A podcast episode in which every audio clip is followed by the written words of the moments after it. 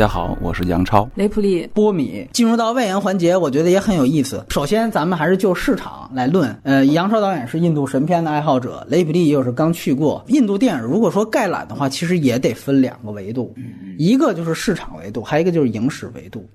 从市场维度呢，它很像中国的一点是，印度的这些年电影影视也一直是持续在增长，而且这个增长的势头可能也就仅次于中国了，非常的迅猛。比如我这么说，它现在影史的前三十名的票房几乎都是二零一零年以后的，啊，只有两部不是，一部还是零九年的《三傻》，那是当时印度的一个划世纪的一个票房神作。另外一个是零八年的《神之化身》，只有这两部，也是一个零九，一个零八，剩下全是一零年以后。这个跟中国前三十名完全一样。中国前三十名你找不到一零年以前的，就是《泰坦尼克号》，它大部分的数字也是一二年那次复映得到的，所以跟中国是非常相似。但是它又有一点与中国截然不同，就是它的市场基本由印度国内电影垄断。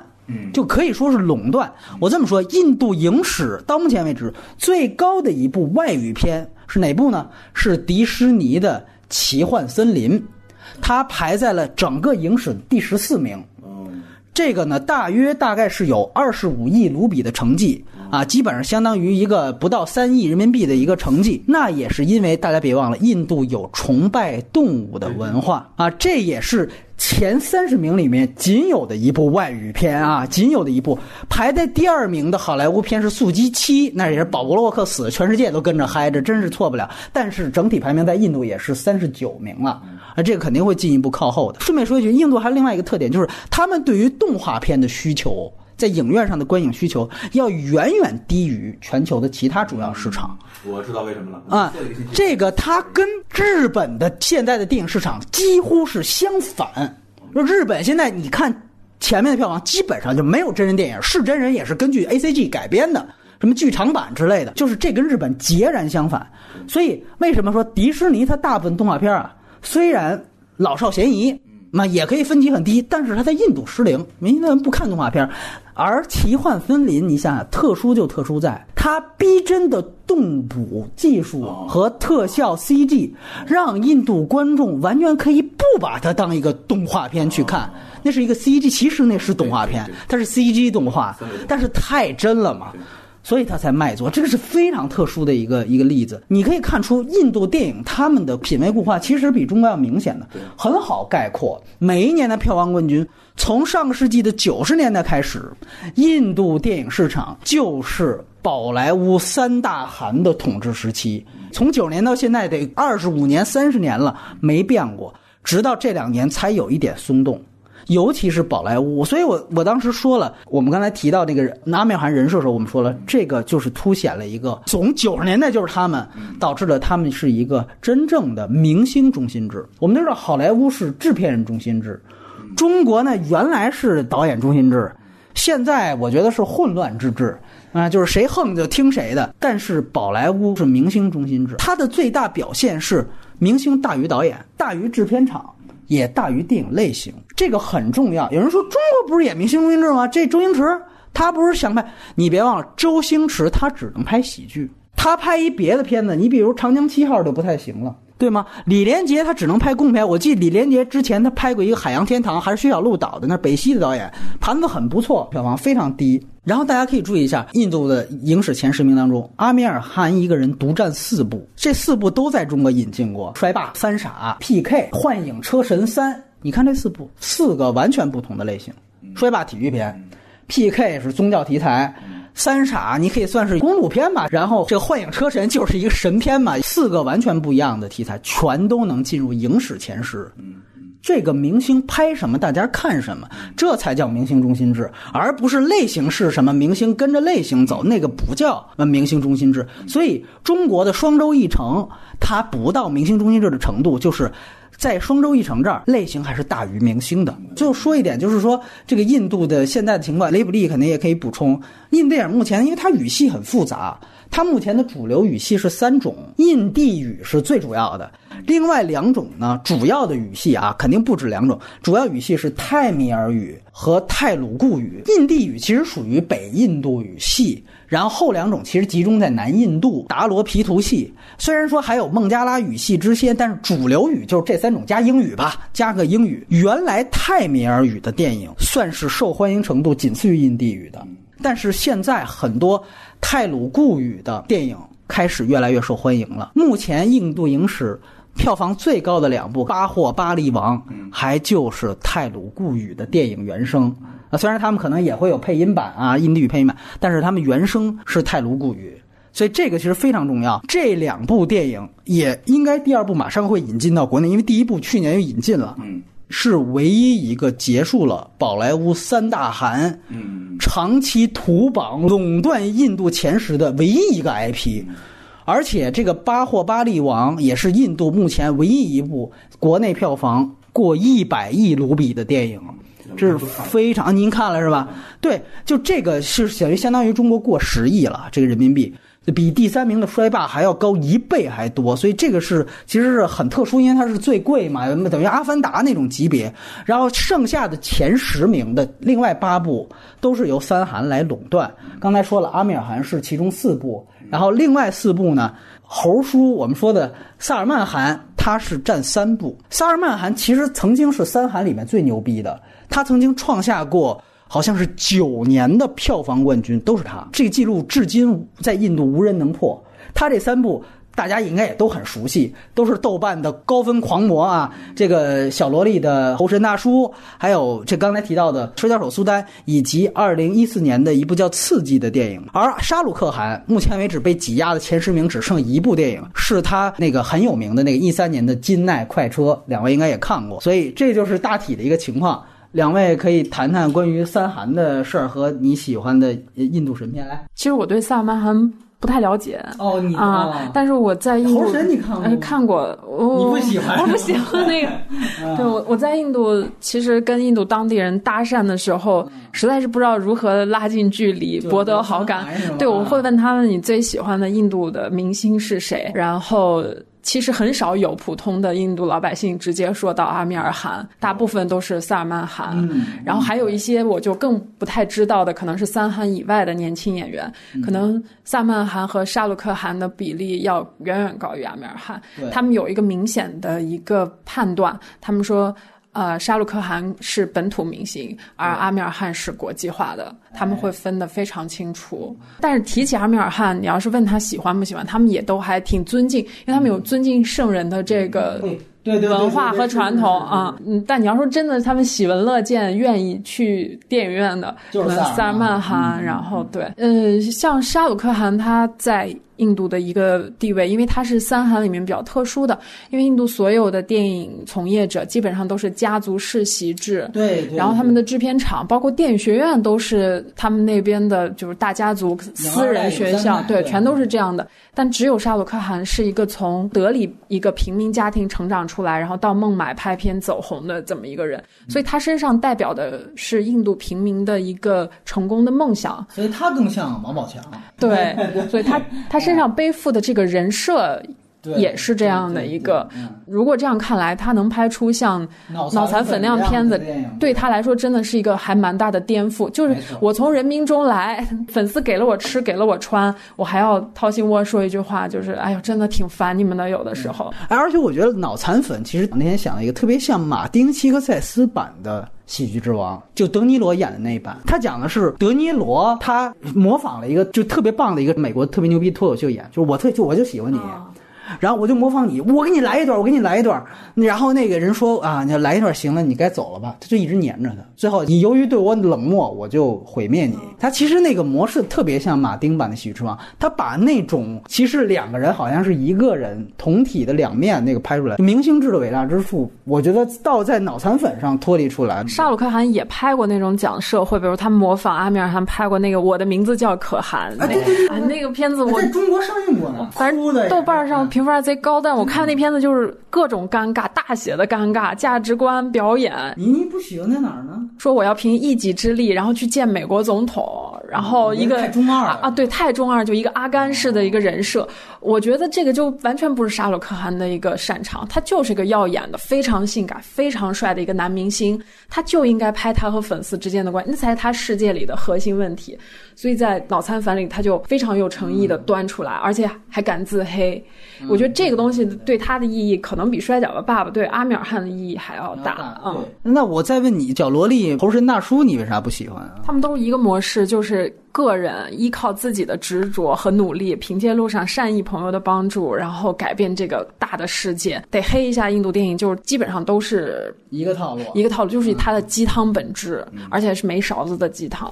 这个东西看看会高兴，在观影的那一两个小时里会高兴，但这种东西没有让你思考的那个缝隙和开放性，你无法把它带出影院。哎，我补一个问题，杨导，您刚才也提到了 P.K. 三傻，还有衰霸这个三个阿米尔汗片呢，您要排个序呢？P.K. 是讲宗教的，是吧？对。三傻是讲教育的。从质感来说，应该是三傻第一，就三傻的完成度第一。但是从这个主题上来讲，已经 P.K. 第一。OK。然后后面是衰霸。啊，等于衰霸是都不如那两个。哦，雷普利怎么排？哪三个？就是还是 P K P K 三傻摔霸，以及你说星星吧，你看过星星？嗯，那星星第一啊，星星第一。对，然后下来是三傻，然后摔霸 P K，我是最不喜欢 P K 的。你觉得星星最好的原因在哪？就是他对一个有认知障碍儿童的那个心理世界的表达，真的有很多充满想象力的表现方式，包括它里面的那个歌词都非常诗。有一句是叫做“他和蝴蝶遇见过，他和大树讨论”。论过，就他整个的那种诗意和对孩子的那种很纯粹和真挚，我觉得这个比较接近阿米尔汗的真实的一个。我我是不是能理解，就是你感觉到后边可能又又有点算计，相比这个可能更真诚一些。就是他前期的对 PK 最不喜欢的原因，就是我觉得世界上所有问题都可以粗暴对待，但是宗教的问题不能一刀切，因为它太复杂，历史渊源太多了。所以我觉得阿米尔汗在这个问题上如果太粗鲁的话，我就真的可能会怀疑他。是不是在拿这个东西做文章？有投机性，有投机性，对。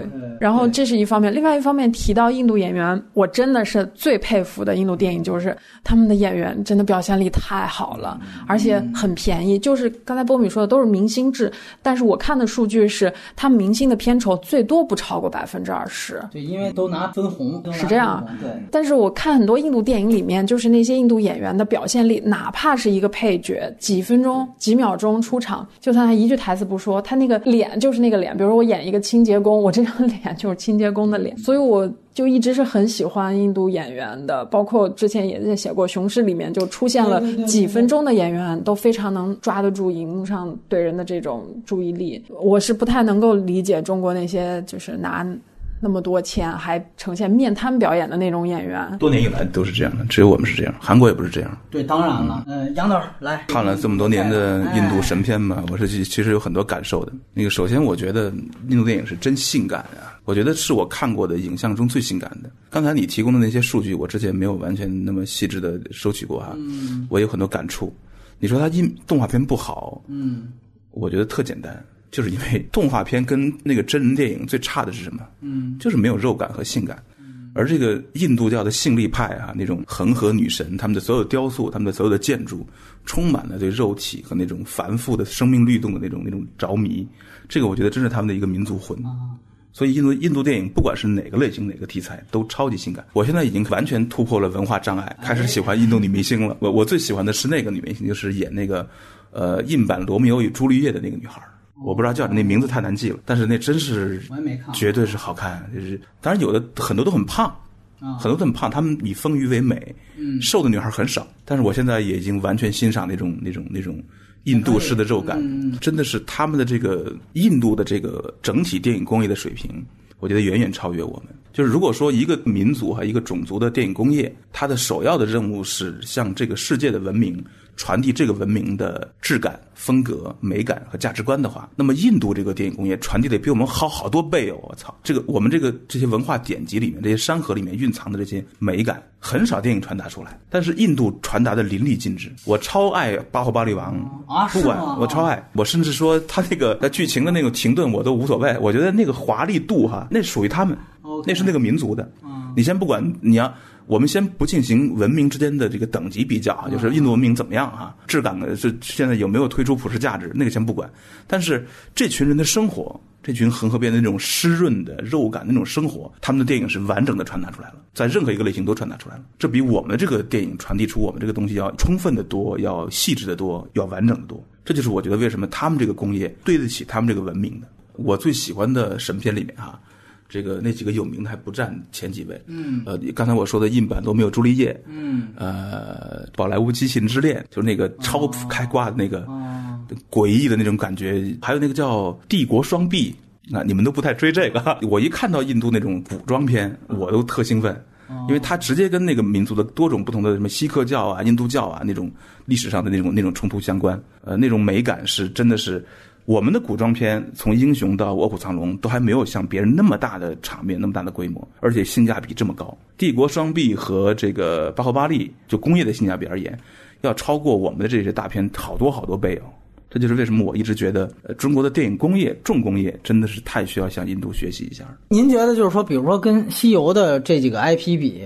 巴霍巴利王是强很多的，您是这么强好多好多。他唯一的毛病是，就是他太关注自己这群底层狂欢的需求了，他不追求国际化，因为他是明星制。所以里边那个作者的这个权利没有这么大，不像说我们这帮西游周星驰导演或者是某个导演，他们为了自己的艺术追求的完整性，可能还会没有那边是完全塌下心来为这个二三线城市的大众服务的。所以我们看见的那个那个所有的那种超级大片里面，真是一种电影狂欢啊！那个那个巴霍巴利那个主角跳上悬崖那瀑布那段我靠，那个中国人会觉得哟，怎么忽然变得那么 low？有的时候啊，这 MV 出来了，但是我是以一种它反映这个文化的质感，就是要向世。界介绍印度的这个角度来看，我觉得他在美国的票房体现了这个价值。我看到美国好莱坞的很多那个评价是说，这才叫大片，这才叫视觉奇观，就是他在视觉上的开拓性已经让好莱坞觉得可以学一学了。而我觉得我们的不管是西游还是什么寻龙诀还是封神，还远远没有到好莱坞能够正眼看一眼的程度呢。就好莱坞还觉得哦，他还没有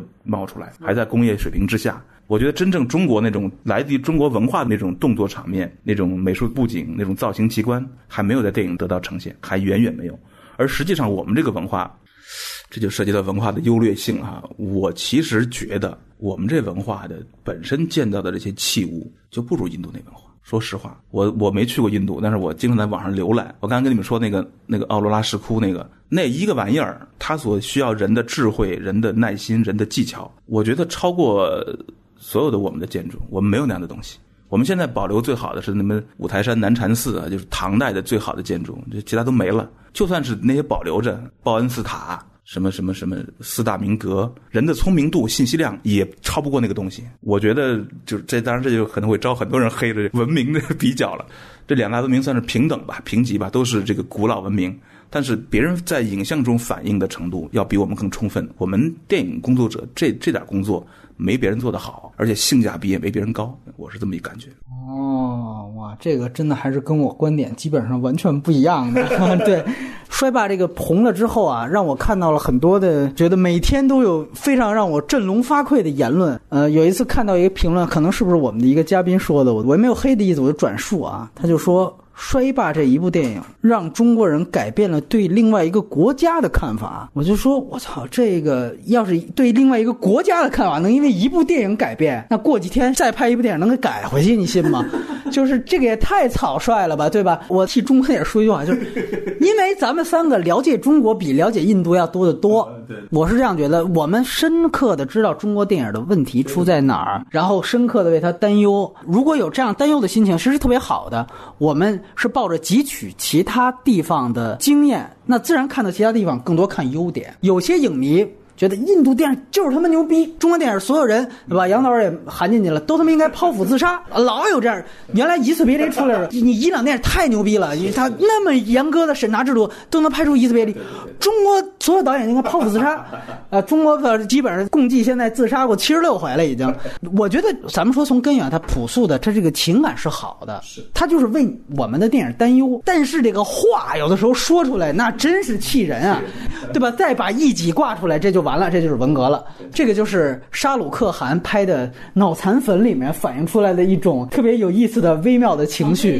再强再次强推一下《脑残粉》，这个是一种观点。另外一种观点就是中国电影是不是远不如印度？我先按下不表，雷普利怎么看这个问题？我是也很喜欢印度电影的。首先，我对这个国家就非常喜欢。我觉得中国人对印度的那个喜爱，可能是因为源于自己根性里面对有一些东西的缺失。我们实在是太压抑了，然后太含蓄了。老太太去跳个广场舞，都觉得又不好看，又不欢快，还特别憋屈。民族里缺少那种歌舞和张力，还有奔放那种东西。印度，尤其我亲自去了以后，它那种包容性、可能性、丰富性，但是换一套词，就是那种无厘头和不守规则的东西，会比我们要更加丰富一些吧。弄一个不恰当的比喻，就是说，印度人可能一个男人跟一个女人表白，光“我爱你”你这三个字，它可能有一百种说法，但是中国人可能就只有五种说法和表现的方式。我觉得这个是民族里面的一个，呃，民族性上的一个差异。那我们可能就。天然的就想要一个出口去释放我们的这种天性，但是就是杨导刚才说审美的差异，我其实仍然还是觉得我们传统的审美会比印度的审美要更高级一层。比如说我们的色彩感，我们更倾向于，比如说用不饱和的颜色。你你这是电影还是整个？我说整个的啊，印度全部是大红大绿，自古以来都是都张导的范儿。对对对对对对对对，都没有那种文人画那种高级的调和的含蓄。的那种结构性的东西，它都是往上去铺、往上去撒。但是呢，有一点印度比较好，就是他们对自己的文化信赖、自信，并且熟悉和熟知。但是看到我们今天，不管是从外面的建筑，还是从生活起居，包括我们的审美，没有人懂。中国传统的审美了，我们已经对自己的文化和根气上的东西陌生了，等于说其实我们是断掉的。奈何我们老祖宗的东西多高明，我们现在不懂，我们现在也不知道，也无法用到电影里，生活里也不会。外面那些楼建的都好丑，都没有古代的一个坟墓好看。我觉得就是这样。但印度的话，它就是一直都传承下来，就是大红大绿，刷墙壁，彩色，一直都是那个样子的。落到电影上，我觉得就是他们基于对自己文化和文明的信赖。和自信，他们好像更容易敞开胸怀去，甚至是没有那种文化壁垒去接受好莱坞的那一套，甚至是世界各个电影文化的东西。我在印度电影里经常看到兄弟打架放鸽子，一看哦，超吴宇森的，然后追逐上房顶啊，这超谍影重重，这个从那儿抄，那个从那儿抄，非常明显。但他每一个导演都能把外面东西抄成自己的，他抄完以后总要在后面。加一个自己的私货，明明是比如说《谍影重重》，他那种很写实的那种打斗，他抄完以后就会给你加一个开挂的后续。这个就是印度，就是任何东西我随便拿来，然后和成我的那个调料，这是基于他自己对自己文明的那种自信。然后反而我们现在去吸收外面的东西的时候，又怕又不敢，那其实是。自己根骨里的东西没有了。我看过一个印度拍的 MV，就是那年《疯狂的 Max 四》特别火，他们就模仿整个的那个美术设计，那个蒸汽朋克范儿，然后用印度的歌舞和印度人穿上那样的衣服，开着那样的车在沙漠里狂欢。哇，比那个 Max 四还要好看，还要精彩！我看完马上就嗨起来了。觉得这个是印度让人觉得很不一样的地方。那就说到这个国家，我就说个题外话，就是为什么我觉得喜欢去印度看？印度跟我们最大的差别是在于，它没有一个强力政府，它政府你可以说很无能，甚至它每一个邦法律不一样。正因为政府不强势，所以它下面的社会是活力充沛的，然后充分释放。虽然它有混乱，但是它有自洽的那一面。小政府、大社会、多民族、多宗教。它是真正的一个鱼龙混杂的、超复杂的一个一潭浑水。对，这个政府根本无法统一，在不管从任何一个层面上，行政上、军事上，甚至在文化上，它没有融合这件事儿，也不想融合，也根本不可能融合。大家就是各守自己的一摊，跟我们不一样。我也不能说它就有多好，但是这个不一样就带来了你看世界和你去想问题的另外一种思路和可能性。而且它又是一个邻国，又跟我们有历史上文明进程又总是历史惊人的相似，所以它是一种可能性吧。就我确实很同意你最后说的这一点，所以我才觉得我们不能把印度电影当中国电影看的原因就在于印度它其实是一个地方权力很大的一个国家，它没有办法看成铁板一块，这个是最主要的。是宝莱坞也不能代表印度，宝莱坞只能代表宝莱坞，只能代表孟买，甚至只能代表它辐射的那个文化圈儿。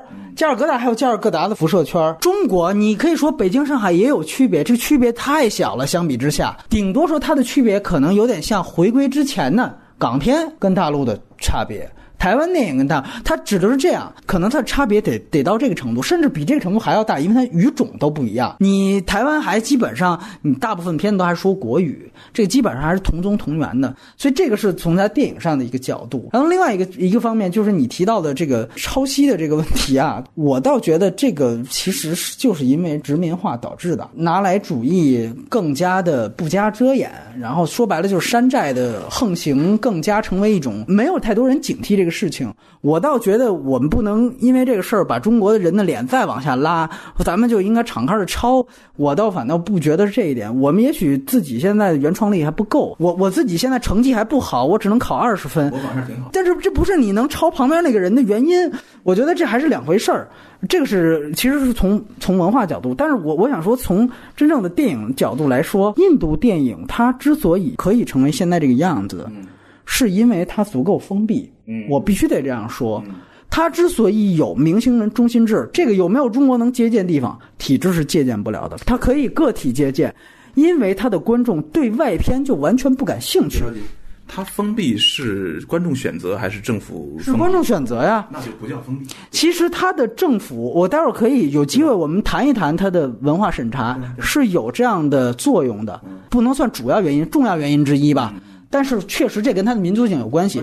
他对外片就不感兴趣，这是一个必要条件。所以还是那句话，这分开看，就是他对于中国没什么太大借鉴的价值，因为中国的民族性就不是这样。嗯，呃，我们中国市场，我就跟你说，哪怕它是半开放状态，中国现在不是全开放状态，还保护月呢，是半开放状态。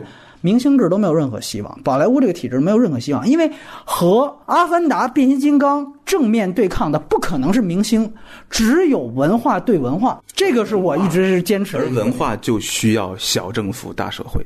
如果是大政府、大共同体的迷狂一直在这儿统治着我们的话，那个文化英雄就不可能长出来。我觉得这是印度为什么我觉得印度比我们强的，或者他也没多好，但是人家是因为做到底线了。这个政府不管这些事儿，让这些都完全生根发芽，甚至为此承担混乱，承担大都市里的混乱，承担脏水无所谓，反正孩子长着呢，和脏水就是不到。还拿衰败来说，你看他投资方，刚才雷比迪介绍了。第一投资方是迪士尼影业，你想想这个在中国怎么可能？就是一个韩级别拍出来的片子，这是必然卖座的。居然第一投资方让一个美国公司来投资，这就证明他制片厂都不重要，他就明星中心制嘛。只要有阿米尔汗，这人是印印度的就够了。听说啊，我也听说，刚才也跟他聊小道消息，说下一步有可能万达要跟阿米尔汗合作，但这事儿也不靠谱。有人说万达要之前要跟他打起来什么的，如果有戏也不新鲜，在哪儿？就是在印度看来，万达投资，迪士尼投资没区别，只要阿米尔汗是印度的就行了。阿米尔汗有没有想做政治人物的？我怎么觉得像个政治人物？他明确在就是采访里面说了，觉得印度的很多政治人物，他另外一个身份就是。精神领袖，他们有一个你说的，他们有一个东西叫圣人嘛。这个宽松的社会就会培养出这么一个一个的自组织体。阿米尔汗就已经是一个超强的组织体了，当不当政治人物都不重要，他已经起了这个作用了。比某一些真正在政府里面的人实权或者是影响力都要大。但说句实话，你要让我接受一个中国，比如《寻龙诀》这样的 IP，咱们直接就是好莱坞来吧，你就全权负责投资，我觉得这是。不可想象的。哪怕当年就《卧虎藏龙》，那也是三分之一给索尼哥伦比亚，那还有三分之一是紫禁城，还有三分之一是香港的。那也就是说，华语资本是要占大头的，对吧？那永远是这样。我觉得只有印度才有可能这个，否则就是长城嘛。长城就成什么样了？你看好莱坞资金一占大头之后，连国师都没有话语权了，牵着鼻子对国师都不能当国师了。但是人家阿米尔汗还是他，对吧？而另外一方面，我们从影视角度也得也也得去谈这个问题，我觉得也很重要。就是说，从影史去捋，大家一提到印度电影，可能艺术上它有三位非常杰出的大师，大家最熟悉的是萨德亚吉特·雷伊，还有古鲁杜特以及加塔克这三个人呢。其实后两个可能相对来说知名度小一点，雷伊呢，显然大家都知道，这是这里面。国际地位最高的一个，按说呢，基本上放眼全亚洲，也就是黑泽天皇跟他是相提并论的两个唯二。而且真的从印度电影拿出来，从对世界电影的贡献来说，没有人可以跟雷伊在印度相提并论。就从对世界电影贡献来，他是唯一一个。当然，大家知道他是因为他跟黑泽明是唯二的两个真正拿过奥斯卡终身成就奖的两位亚洲导演。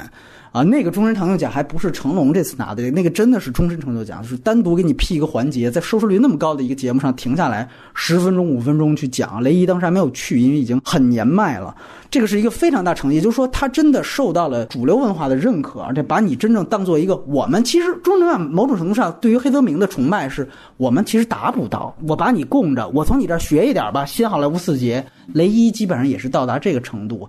呃，所以大家如果说真正想了解印度的话，我觉得你从影史的角度来讲，你一定要去看雷伊的电影《阿蒲三部曲》，被誉为世界上最难抢救的作品，去年才被修复出来。雷伊，我们知道他其实是受到让雷诺阿影响，就是奥古斯特·雷诺阿的儿子，他当时呢去印度拍一个非常有名的电影，叫做《大河》。这个片子被马丁·西塞誉为两部真正的彩色片的其中一部。这个片子当时他在印度拍的时候，雷伊观摩。在旁边看，影响了他，就有点像这个什么说张艺谋是看到这个黑泽明的电影之后就去，但是真的他创造了他自己的一套电影派系，这个派系又和意大利的新现实主义是一脉相承的，也就是说，它成为了世界那个时候对电影语言改良的浪潮当中的其中一部分。它呢和刚才我们提到的这个杜特可能有点比喻不太恰当啊，但是其实有点接近于黑泽明和小金的地位。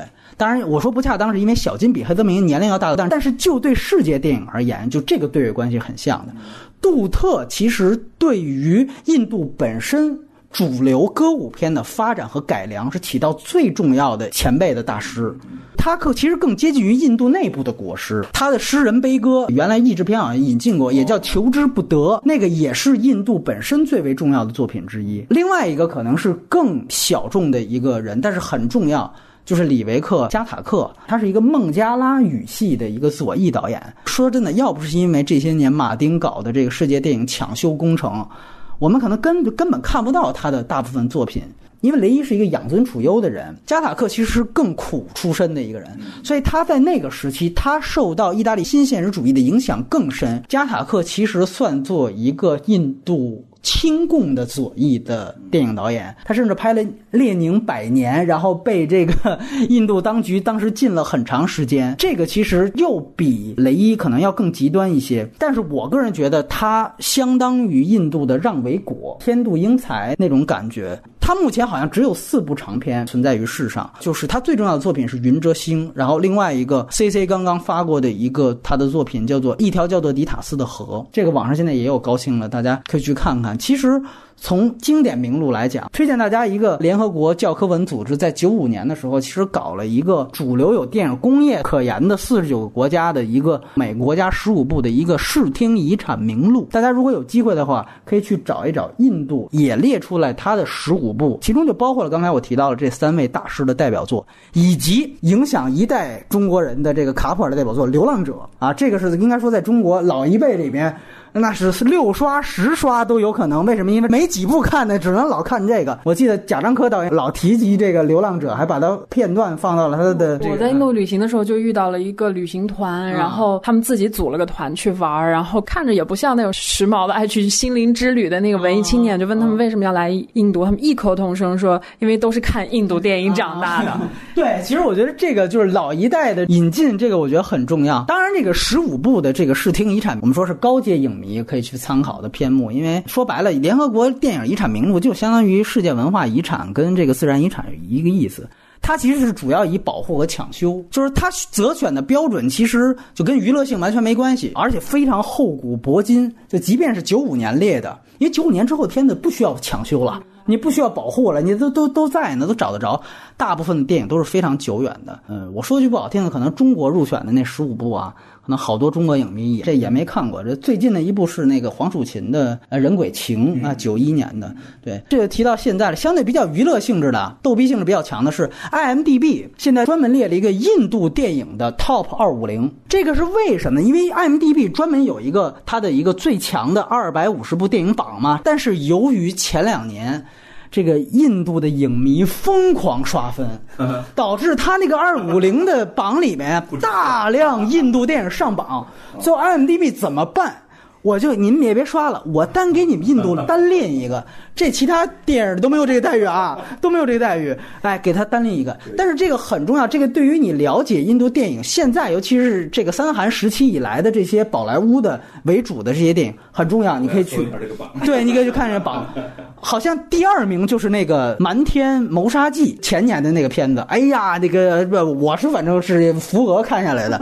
但是这里就说到刚才杨导还有雷普利提到一个观点，就是你可以看到。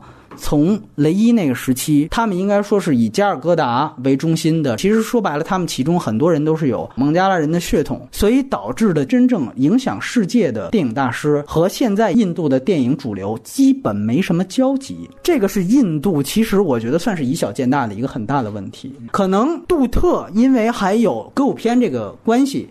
他还算是对于印度现在主流歌舞片有一定发展。雷伊和加塔克基本上就是断魂枪啊，就是那两位死了，这东西就已经绝了。后来有人说米拉内尔东西也继承雷伊，这都是强行联系，你知道吗？这都是强行。米拉内尔是一个典型的西方留学派。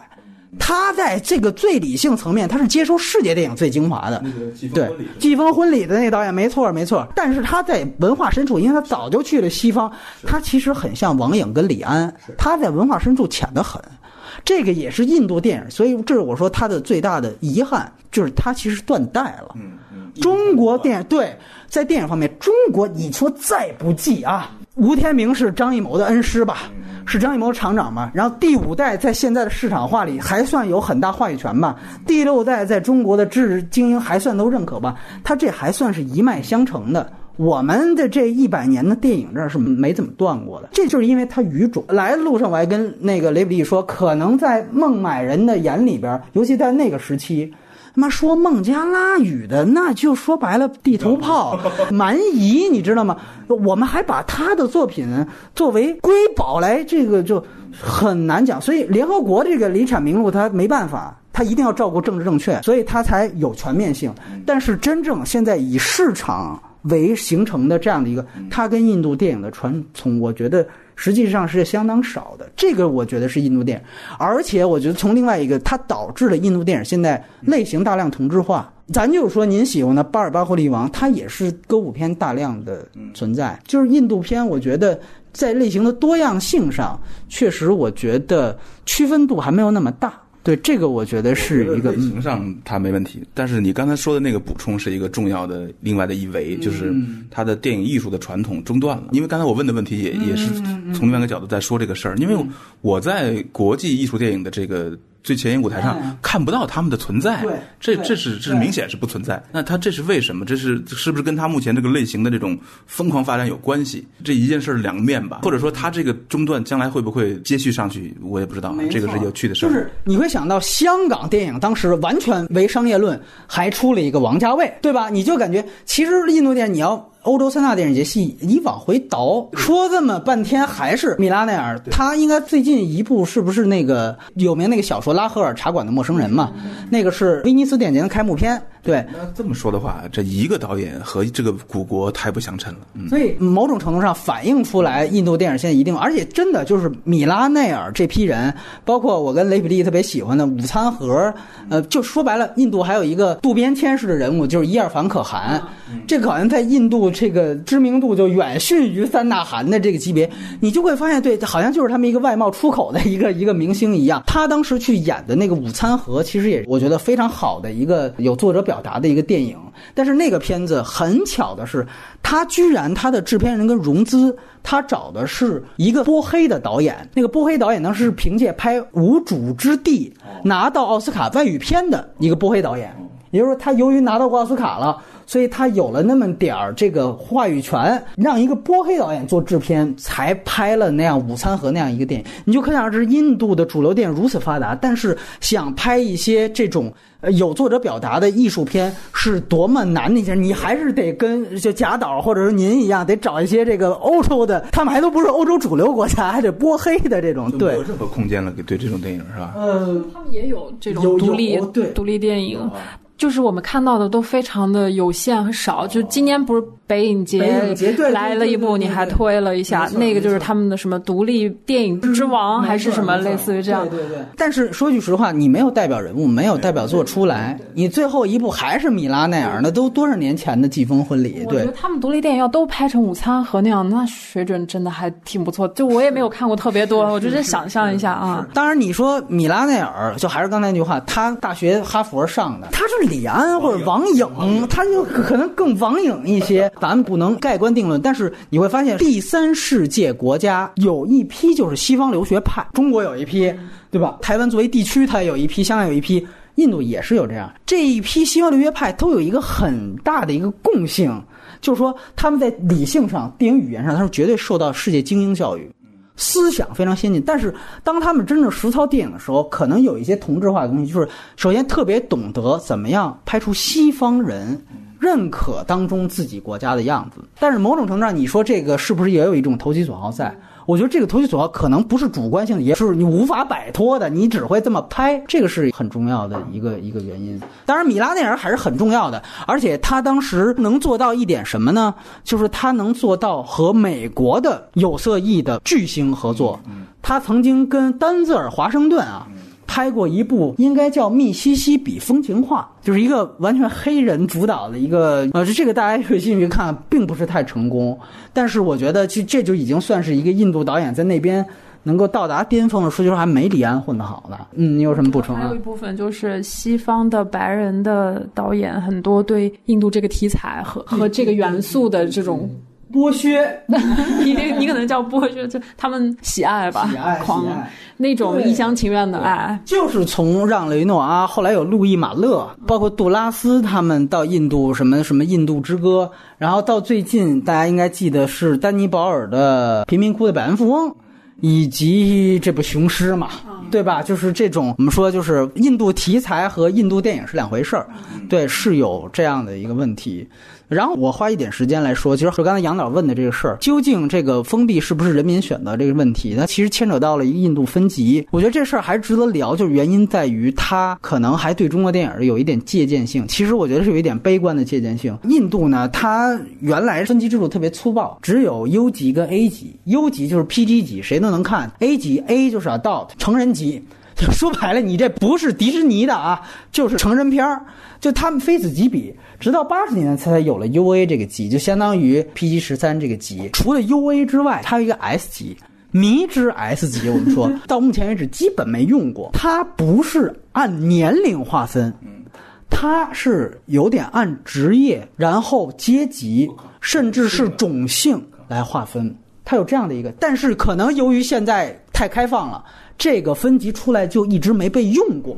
这是印度其实很陌生，但是很值得注意。它有这个一个分级哦，叫 S 级。对它可能好像据说最近有几个分到 S 级的是那种医疗专业片儿，那就是专门给大夫看的。可能比如说剖腹产一个全程的一个录像，那是你其他人他们觉得你就实在没法看，对吧？那我就专门有这样的特殊情况，但是它还包含了其他的意味在里面。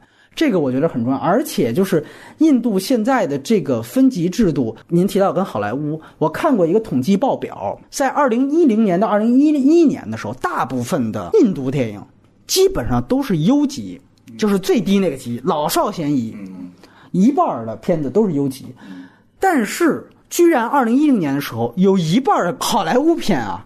都被分到 A 级了，连 UA 都不是，都是 A 级，成人级。嗯，也就是说，印度的分级对于好莱坞的片子来说都是极其严苛的。然后现在好像有点好了，就基本上大部分好莱坞片子能分到一个 UA 级，但是也远远低于这个印度电影分优级的比例。所以这就导致呢，从分析上我其实卡你一道。好莱坞很多，比如《舌吻》，那就在可能那那直接就 A 级了。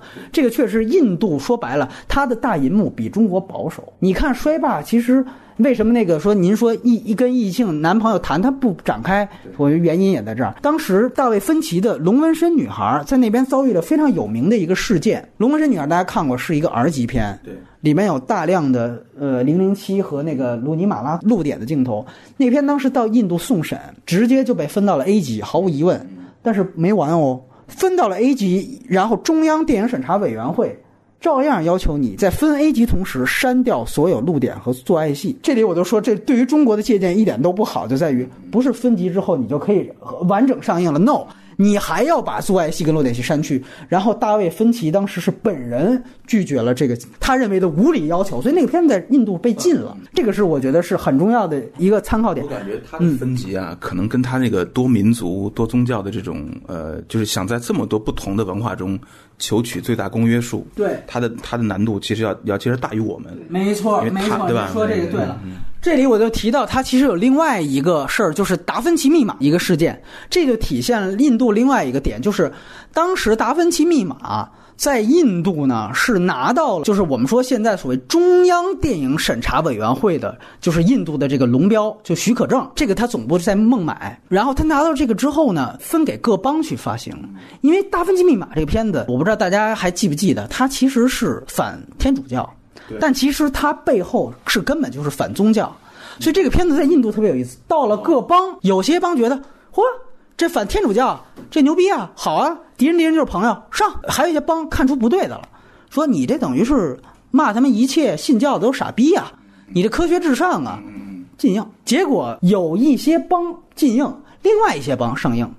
它其实代表了印度的电影审查另外一个特性，就是中央的它那个叫 CBFC 中央电影审查委员会给你发了龙标，地方也不一定就能放，这是它另外一个就您提到的。多种族多邦，而且是说白了就是中央的政府权力并没有那么大，导致了你拿到龙标还不保险哦，你还要具体情况具体分析。所以你会发现这个就特别有意思。当然，我们说美国其实州政府也有这个权利，只是美国的州政府很少用这个权利去去禁电影就是了。但是印度它并不是这样，所以你这个你你再回去看咱们中国哈，那不是说我就歌功颂德，但是中国基本上没有说哪个省的中级人民法院。不允许某部电影在我这个省上没有这样的情况，自治区也没有。我们是出过，比如说江歌停映事件，那全国性召回，你他妈哪儿都别上，对吧？就基本上是大一统。只能最后说一句吧，就是其实这就证明印度的情况比中国复杂。我我再给你说一个事儿，就是印度的主流电影第一次出现正面接吻镜头是一九九五年。大家觉得中国的电影审查保守吧？我们都知道，学过电影史都知道，中国第一次出现正面接吻镜头是《庐山恋》，是一九八零年。比印度还早了十五年呢，你就知道它保守到什么程度，复杂到什么程度。对，还有点感受哈，就说到性感这个，这个最后说一说好玩儿。哎，他正是因为不可以有特别明确的肢体接触，所以他恨不得全身每寸皮肤都他妈的 要要流露出那个热力出来，所以每个人都全身使劲儿那感觉。没错，真是热情啊！这是这我就感觉到那个荷尔蒙爆屏而出。你说他是到底是性压抑还是性爆发？这个这是这是很诡异。对，所以就是还是刚才其实。回答您原先那个关于印度电影发展，它究竟是不是只是民众选择？就是某种程度上，你也是不是觉得，就是可能这个相对我们看保守甚至有点迂腐的审查体制，导致了印度的电影人进一步的主流电影人啊，就去舒适区去拍歌舞片类型。就印度有一个特别，雷普利在他专栏里也讲过，其实有一个词，一个专有名词叫性爱中断，就是两个人一要性爱，俩方法，一个是镜头移开，另外一开始唱歌，用歌舞桥段去代替性爱，这个按说是很艺术的，但是所有的片子都这么干，你就会发现，呃，怎么都是这样？有的宗教是完全容忍不了，其实性力派是。高扬宗教的，对吧？高扬这个东西的，没错。但是他一一求取这个最大政治正确，没错，就成了一个这样的东西。所以这真是一个生活方式导致的电影选择。所以我还是不太赞同我们一概而论的去说哪国电影比哪国电影更高或者更好。就这有点像原来我们说伊朗电影一样，韩韩国电影，对它其实它有自己的内部的很多问题。当然，这个我们今天也可能也只是皮毛的一一点点概述。你如果真的有兴趣，你也可以去看看印度电影史，可能你会。能发现更多的东西。最后，雷普利有没有补充？还我觉得印度电影在他们本土有一个还蛮好的优势，就是票价便宜，老百姓都看得起。然后，哪怕你收入很低，都可以进电影院里面去看。我跟一个乡下的小伙子，他就是一个农民，他半工半读，从克久拉霍到德里去打工，然后房价很高，他就活得很辛苦。他就跟我说，他最辛苦的时候，每周去一次电影院。然后他说那两个小时能够让他忘掉生活的压力和烦恼。说《少年派》他看了三四遍，这个事情让我就觉得反正很感触吧，因为我以从来没有在这边的电影院，尤其是北京这样的电影院，在同一场里面看过。比如说一看就是一个进城务工的这样的一个人，他们甚至都不知道有这样一个通道可以去对对对看看电影。我觉得由雷普利的游记，我们也能看出来，印度电影首先。它是最完整保留开场序曲，嗯嗯嗯嗯，中间中场休息。这个美国我们说黄金时代做过，现在也不这样了。中国就压根儿没有过。他为什么还保留这个？大家想想，这是最仪式感，对对对，最剧场式的，剧场才有这个嘛。中间话剧，中间歇会儿，对吧？而且印度由于没法跟中国的影院设备更新换代比，它的单厅的剧场式影院，嗯，其实比例要大大的高于中国。说来那不叫单厅，那就是一剧场，就跟咱们原来一样。然后平常就是放电影，这种剧场式其实也是强调仪式感。是是，还有二层呢，对吧？有的还有二层、三层都有。那你想想，你走进人民大会堂，跟你走进我们家旁边一个二十个厅，其中一个厅银幕比投影也就没大多少，那仪式感能一样吗？所以我为什么不同意那个出来把它删减？你删了，你把前面的序曲跟中间的这个中场休息一删，你不是印度原汁原味的那个东西了。他进去之后，他就是要体验这个仪式感的东西。他是完全为这个印度的底层老百姓这么去。而中国电影类型片恰恰是现在还我们一直还有点还有点不好意思为小镇青年服务。我觉得这恰恰不 得把他们从底下真的拽到电影院里来，先爽一下再说，先沉迷在里边，然后可能会有价值观的东西慢慢的渗进去。嗯我觉得现在小镇青年这这群人，电影院虽然很多吧，但是还没到真正跟我们人口匹配的程度吧。我认同一个判断，就我们那天在辩护，咱俩也聊，就是说可能好莱坞是不是如果再这么搞下去，可能有危机的前兆，甚至是中国电影这个票房一旦泡沫跌下去，我觉得如果世界电影有倒退。或者有大幅的泡沫降低，我觉得反倒最不受影响的一个主要票房地区就是印度，因为印度压根儿跟你外边就没什么太大联系，而他们是就像说爸我说的，他是最对电影传统的电影主义最遵守的，最保留仪式感的。所以你因为什么 VR 的冲击、实验 3D 的冲击，或者网大的冲击、电视剧冲击。都冲击不到印度的电影院。印度电影已经成了他们这种多种族、多文化的复杂社会的某种粘合剂了。我觉得它像是一个一个社会的非常有力的粘合剂。对，大家在一块狂欢，求取一个公约数之后，其实很多事情变得容易解决了。像电影里面有大量那种民族融合、民族团结的题材，嗯，而且印度人喜闻乐见对这个题材，不管什么民族，很容易在里面就对对对。感性起来，然后就都变成甘地那样的。但出了电影院，可能街儿骂街，对，每个每个大的歌舞场面，一旦是他们有特爱拍那种大厅里巨大大厅，灯火通明，暖暖的，然后一跳舞吧。跳起来，唱起来之后，一般来说都是一个一支歌分为十几个小分队，有有十几个小分队，每个分队都穿不同服装。我靠，绝对是民族大融合。那服装你辨认不出来，西克教带有你你分分不出来，都跳跳同一首歌。我靠，这绝对主旋律。我靠，对对对对，五十六个民族，五十六枝花。对，我觉得其实说白了，就主旋律呢，还是看你拍的好不好。我觉得不在于你对于这个事儿有没有偏见，你就说从衰霸这事情，包括我之前谈那个动物城也一样，我说动物城它是美式主旋律，这都不要紧，就是说你真正把这个东西执行的好。可能反倒还说服力还高呢，要不然你对于你自己想宣传的这东西就是高级黑。你比如现在我们都知道，从七月一号开始，咱们电影院前面要加《中国梦》的这个，就是那你不如拍一个衰霸，对吧？独钓寒江雪那意境拍出来，这他妈就是《中国梦》啊！你装什么逼？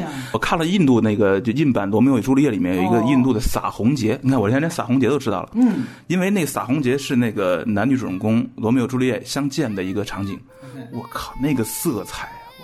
满屏炸裂，就是太美了。当然不是中国式，就像你说的是那种溢出去的东西，但是真的是美啊，真是拍出来了呗。那个女孩把那个红樱桃红洒向天空，所有人在雾，感觉像一个山水画一样的洒开了。中国人还没把自己的文化搞成这样，搞成这样才叫中国梦。啊，当然了，这个我们还是曾经有过这个猴岛啊，或者说说青岛这个区域文化，还是表现出来。